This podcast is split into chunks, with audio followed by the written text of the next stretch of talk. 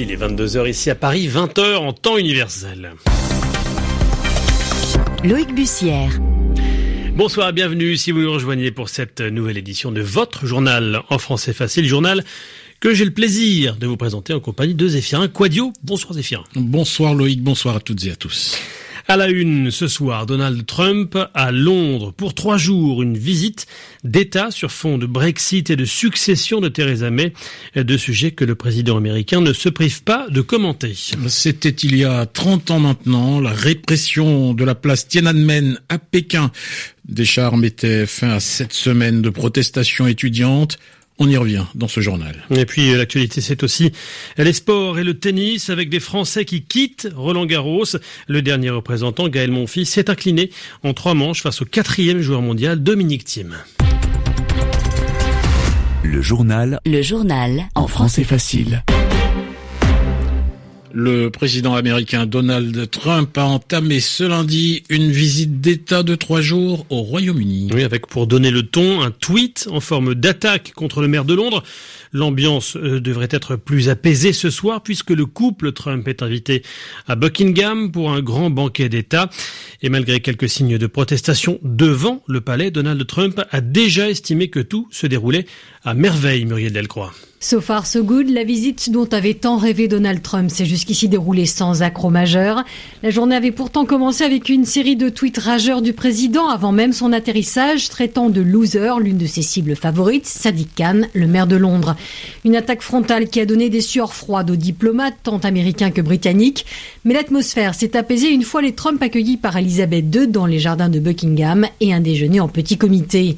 On attend maintenant d'écouter le discours de la reine et celui du président lors du banquet d'État, en espérant que Donald Trump s'en tienne au script sans fausse note.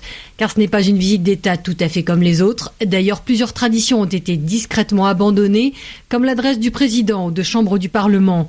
Et puis ce soir, Donald Trump ne dormira pas dans une des chambres d'invités de Buckingham, mais à la résidence de l'ambassadeur américain à Londres. Raison officielle, la réfection d'une des ailes du palais, alors que Buckingham dispose en réalité de 52 chambres pour les invités de marque. Enfin, plusieurs personnalités boudent le dont le chef de l'opposition Labour, Jeremy Corbyn, et il est clair que beaucoup verront cette visite s'achever mercredi avec soulagement.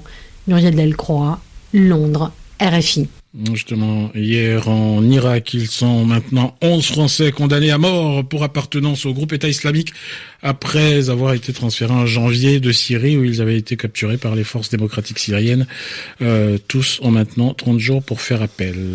L'actualité, euh, Zéphirin, c'est aussi euh, la Syrie. 800 femmes et enfants ont commencé à quitter un camp connu pour euh, accueillir des proches du groupe État islamique. Aujourd'hui, le camp d'Al-Hol dans le nord-est du pays. Un camp surpeuplé, contrôlé par l'administration semi-autonome kurde. Cette dernière souhaite une réinsertion de ces familles dans la société. L'opération euh, est une première. Les initiatives de ce genre devraient se multiplier durant les prochaines semaines, Sami Boukhalifa. La situation est insoutenable à El Hol. 74 000 déplacés s'y entassent dans des conditions déplorables, alors que ce camp est conçu à l'origine pour accueillir 20 000 personnes. Face à l'urgence humanitaire, les autorités kurdes ont décidé d'agir.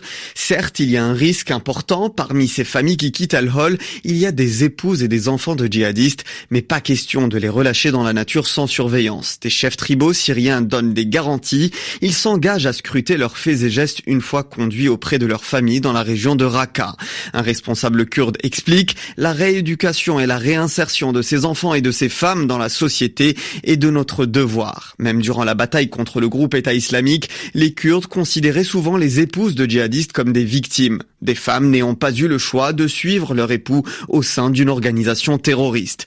D'autres familles syriennes devraient quitter Al-Hol durant les prochaines semaines. Pas d'informations en revanche concernant les étrangers. Des centaines de Françaises et leurs enfants vivent dans ce camp. Sami Boukhelifa, l'actualité internationale encore, et cette condamnation de Paris après la violente dispersion d'un sit-in de manifestants au Soudan. Une intervention qui a fait euh, au moins une trentaine euh, de morts selon le dernier bilan. Les Nations Unies appellent les autorités soudanaises à cesser leurs attaques et déplorent un usage excessif de la force. Cet accès de violence survient alors que les discussions entre les manifestants qui réclament la restitution du pouvoir aux civils et de l'autre côté le Conseil militaire qui dirige le pays depuis le renversement par l'armée du président Omar el-Béchir. Ces discussions donc sont dans l'impasse, Zéphirin. En Chine, c'était il y a 30 ans, la répression dans le sang des manifestations de la place Tiananmen à Pékin. Oui, à Pékin, où il est 4h05, justement. Nous sommes déjà le 4 juin, date anniversaire entre guillemets de cette page de l'histoire euh, contemporaine. Ce mardi soir, justement, les Hongkongais se réuniront comme chaque année pour un rassemblement euh, aux bougies dans un parc en hommage aux victimes. Stéphane Lagarde s'est rendu justement au nouveau musée du 4 juin à Hong Kong inauguré pour ce 30e anniversaire. 102 mètres carrés dans un immeuble commercial du quartier de Mongkok et une affluence digne du métro aux heures de pointe. En cette veille de commémoration, étudiants, journalistes et visiteurs se bousculent dans ce nouveau lieu de mémoire consacré au mouvement du 4 juin Makoiwa, co-directeur des lieux. Nous avons plus de 100 visiteurs par jour et aujourd'hui probablement 200. C'est très important car dans cette lutte entre la mémoire et l'oubli, le temps joue contre nous. Le gouvernement chinois interdit à son peuple d'en parler ou même de se renseigner. Nous devons garder la mémoire pour qu'il reconnaisse un jour sa faute. Une mémoire aussi fragile que les quelques objets présentés. Un casque de moto très abîmé d'un étudiant tué par balle, une banderole, un éditorial du quotidien du peuple peuple appelant à prendre parti contre les perturbateurs et une histoire que les moins de 20 ans, comme cette lycéenne hongkongaise, n'ont heureusement pas connue. Cela fait partie des cours d'histoire. Une fois que nous aurons notre diplôme, nous aurons peut-être des responsabilités dans la société. Nous devons connaître cette histoire pour éviter que Hong Kong ne devienne un nouveau Pékin. Et pour espérer durer encore quelques années, les locaux de ce nouveau musée inauguré en avril dernier ont été achetés grâce à un appel au don. Stéphane Lagarde, Hong Kong, RFI. Les suites du feuilleton Julian Assange et cette décision d'un tribunal suédois qui rejette la demande d'arrestation du fondateur de Wikileaks. contrairement à ce que demande le parquet, hein, qui espérait son transfèrement en Suède, le tribunal d'Uppsala juge toutefois recevable les éléments à charge pesant contre l'Australien poursuivi, je le rappelle, pour un viol présumé commis en Suède en 2010 et détenu à Londres. La France doit procéder à un effort budgétaire structurel ambitieux pour réduire sa dette publique. C'est ce que fait savoir le Fonds monétaire international qui juge cette dette trop élevée et sujette à inquiétude à moyen et à long terme, d'autant qu'elle a augmenté au cours de ces dernières années et que le pays dispose de peu de marge de manœuvre en cas de crise. C'est ce qu'indique le FMI aujourd'hui. L'économie en France justement et la visite agitée euh, de Bruno Le Maire à Belfort. sur le site euh, industriel visé par les suppressions d'emplois de General Electric, euh, qui avait racheté le pôle énergie d'Alstom il y a quatre ans, euh, General Electric, qui a annoncé la semaine dernière qu'il prévoyait de supprimer 1050 postes. C'est trop pour le ministre de l'économie accueilli toutefois sous les sifflets hein, de plusieurs centaines de salariés lors de son arrivée sur le site de Belfort aujourd'hui. Et le tennis à Roland Garros avec euh, la fin des huitièmes de finale ce lundi. La fin également pour les Français engagés dans le tournoi. Eh oui, puisque le dernier représentant tricolore, Gaël Monfils en l'occurrence, s'est incliné en trois manches face euh, à l'Autrichien Dominique Thiem. Le score 6-4, 6-4, 6-2. Gaël Monfils qui le reconnaît. Il n'est pas parvenu à inquiéter son adversaire du jour, finaliste du tournoi l'an dernier. J'ai pas réussi à, trouver une solution tout simplement pour le pousser, pas réussi à, le gêner. Aujourd'hui Dominique a, fait un, match solide pour lui. Je pense que jusque dernier point on essaie de trouver des, solutions.